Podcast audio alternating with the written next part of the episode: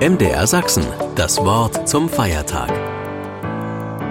Mit Pfarrer Holger Treutmann, Senderbeauftragter der evangelischen Landeskirchen beim MDR. Das wichtigste Utensil beim Optiker ist der Spiegel. Das wurde mir wieder deutlich, als ich vor kurzem nach einer neuen Brille Ausschau hielt. Die alte ist meinem Bedürfnis nach Sehschärfe schon seit einiger Zeit nicht mehr gerecht geworden. Sie ist auch ein paar Mal heruntergefallen, nicht zuletzt, weil sich die Gummibänder der Covid-Maske mit den Brillenbügeln verheddert hatten. Nun musste also eine neue her. So bin ich um die Regale der Augenausstatter herumgeschlichen und hab mal zum Spaß verschiedene Gestelle aufprobiert, immer im Wissen, dass die Fassung das preiswerteste an der neuen Brille sein würde. Und dabei ist mir deutlich geworden, wie viele Spiegel es im Optik-Supermarkt gibt.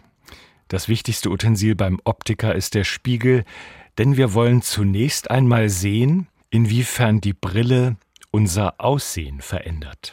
Eigentlich merkwürdig, dass wir uns nicht zuerst für das bessere Sehen, sondern für ein gutes Aussehen interessieren.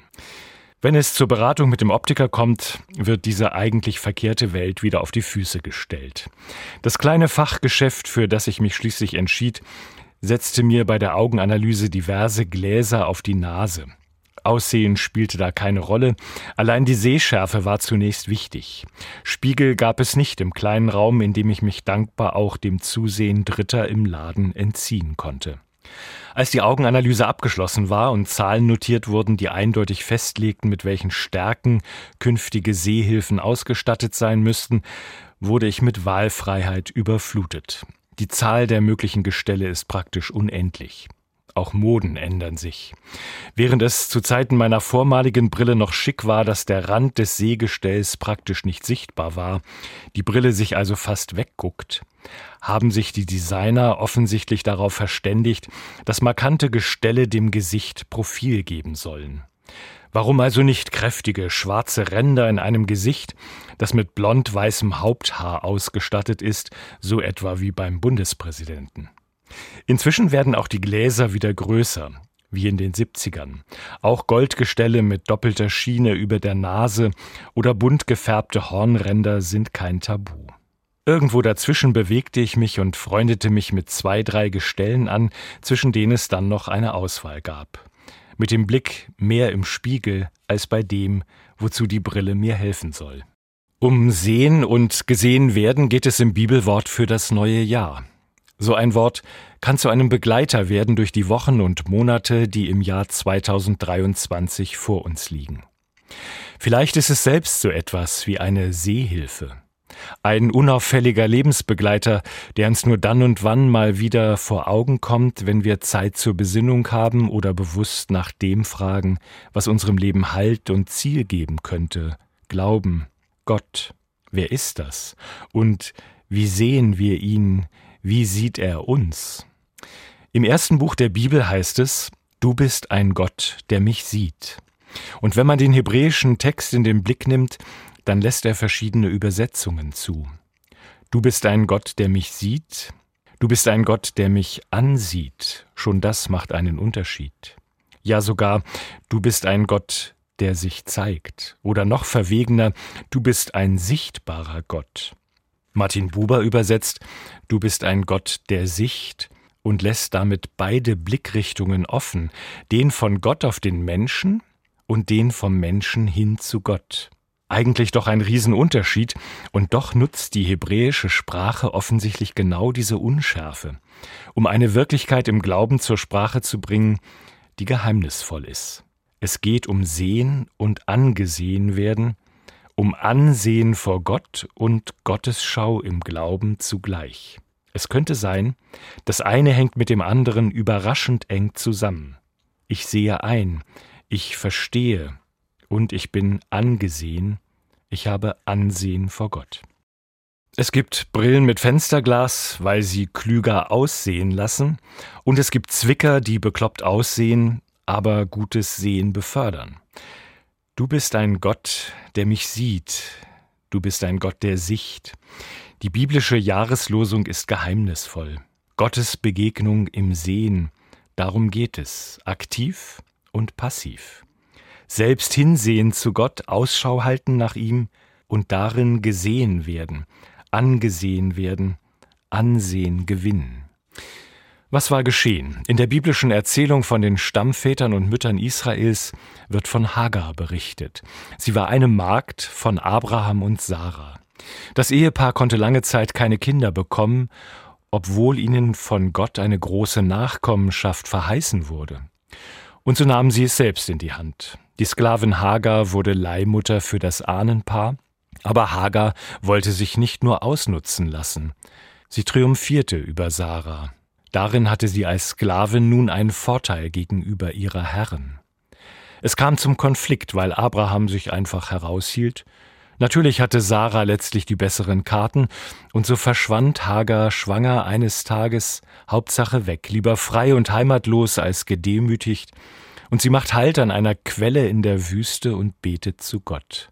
Der gibt ihr eine Verheißung von Nachkommen, die der an Abraham und Sarah in nichts nachsteht. Ismael, das Kind, das sie gebären wird, wird ein bisschen sein wie sie, unnachgiebig, wild, nicht konform.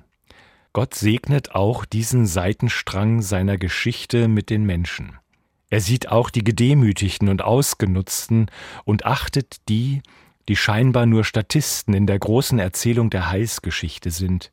Er lässt aus vermeintlichen Kollateralschäden Gutes gedeihen. Du bist ein Gott, der mich sieht. Das ist das kurze, aber tiefgründige Bekenntnis, das Hagar auf diese Ereignisse hinspricht. So tiefgründig wie der Brunnen, aus dem sie gerade Wasser geschöpft hat, um sich zu erholen. Du bist ein Gott, der mich sieht, du bist ein Gott, der mich ansieht, du bist ein Gott, der mir Ansehen verleiht und mir Ansehen ermöglicht. Kurz ist es, als würde sie für einen Moment den Himmel offen stehen sehen, als blickte sie direkt ins Angesicht Gottes, so wie die Augen zweier Liebender sich für einen kurzen Augenblick treffen und dieser Augenblick zur Ewigkeit wird. Hagar spürt, Gott verachtet mich nicht. In seinen Augen bin ich schön und wertvoll und von gleicher Würde wie alle Menschen und Geschöpfe unter dem Himmel. Hagar, die Magd, wird zur Herrin über ihre Herren und sie bleibt im Streit um ihr Recht doch zumindest vor Gott, demütig genug zu Sarah zurückzukehren. An der Quelle, wo Gott sie erhört und angesehen hat, stärkt sie sich für den Weg. Nun nicht mehr weg, sondern zurück. Wahrscheinlich selbstbewusster, aber ohne dass sich die Verhältnisse grundlegend geändert hätten. Wir gehen in ein neues Jahr. Natürlich laden die noch unbeschriebenen Seiten im Kalender ein, sie mit Neuem zu füllen, etwas anders zu machen, aufzubrechen zu neuen Horizonten. In vielem wird es aber auch so sein, dass die gewohnten Bedingungen schon ab morgen wieder auf uns warten. Zurückgehen an die alten Orte, die nach unserer Einschätzung weniger verheißungsvoll erscheinen als etwas ganz Neues. Möglicherweise aber gilt es auch dafür, den Blick zu öffnen, welche Chancen zur Veränderung im Gewohnten schlummern oder wo Erlebnisse warten, die mich im Innersten berühren könnten. Gott sieht unsere Wege. Er blickt nie argwöhnisch auf uns, ich stelle ihn mir immer mit liebenden Augen vor, auch wenn uns Schweres oder Unverständliches zugemutet wird. Er verleiht uns Ansehen, auch dann noch, wenn wir uns im Spiegel nicht ansehen mögen oder nicht mehr ansehen können. Er hebt uns aus dem Staub, wenn andere uns demütigen oder vergessen. Er begegnet uns gerade an den Knotenpunkten und Konflikten und stärkt uns, den Verheißungen für ein gutes neues Jahr und für ein gesegnetes Leben zu trauen. Du bist ein Gott, der mich ansieht, du bist ein Gott, der sich sehen lässt und mir dazu verhilft, sich sehen zu lassen. Auch die Konflikte zwischen den Völkern der Welt, die Gefährdung der Schöpfung und der Erhalt von Wohlstand und demokratischer Freiheit werden im Jahr 2023 nicht wie weggeblasen sein. Aber das Segenspotenzial, das der ewige Gott zu allen Zeiten auf seine Schöpfung legt, muss von uns gehoben werden. Dazu braucht es ein demütiges Schauen, eine Sehhilfe für den verborgenen Segen, der grundsätzlich in allem und in jedem neuen Tag schlummert. Manchmal gelingt uns das Schauen im Sehen, tiefer zu blicken, als die Oberflächen unserer Bilderwelt es nahelegen. Lassen wir uns anrühren vom Anblick eines Gottes, der Liebe und des Lebens. Es ist wie beim Optiker. Gutes Sehen ist wichtig, wie wir aussehen und angesehen werden, aber nicht weniger. Deshalb möchte ich mit Ihnen in das neue Jahr mit dem Segen gehen, der oft am Ende eines Gottesdienstes gesprochen wird. Der Herr segne dich und behüte dich. Der Herr lasse sein Angesicht leuchten über dir und sei dir gnädig.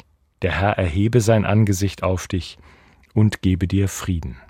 Das war hier bei MDR Sachsen das Wort zum Neujahrstag mit Pfarrer Holger Dreutmann, Senderbeauftragter der evangelischen Landeskirchen beim MDR. Einen evangelischen Gottesdienst aus der Universitätskirche St. Pauli in Leipzig hören Sie ab 10 Uhr bei MDR Kultur.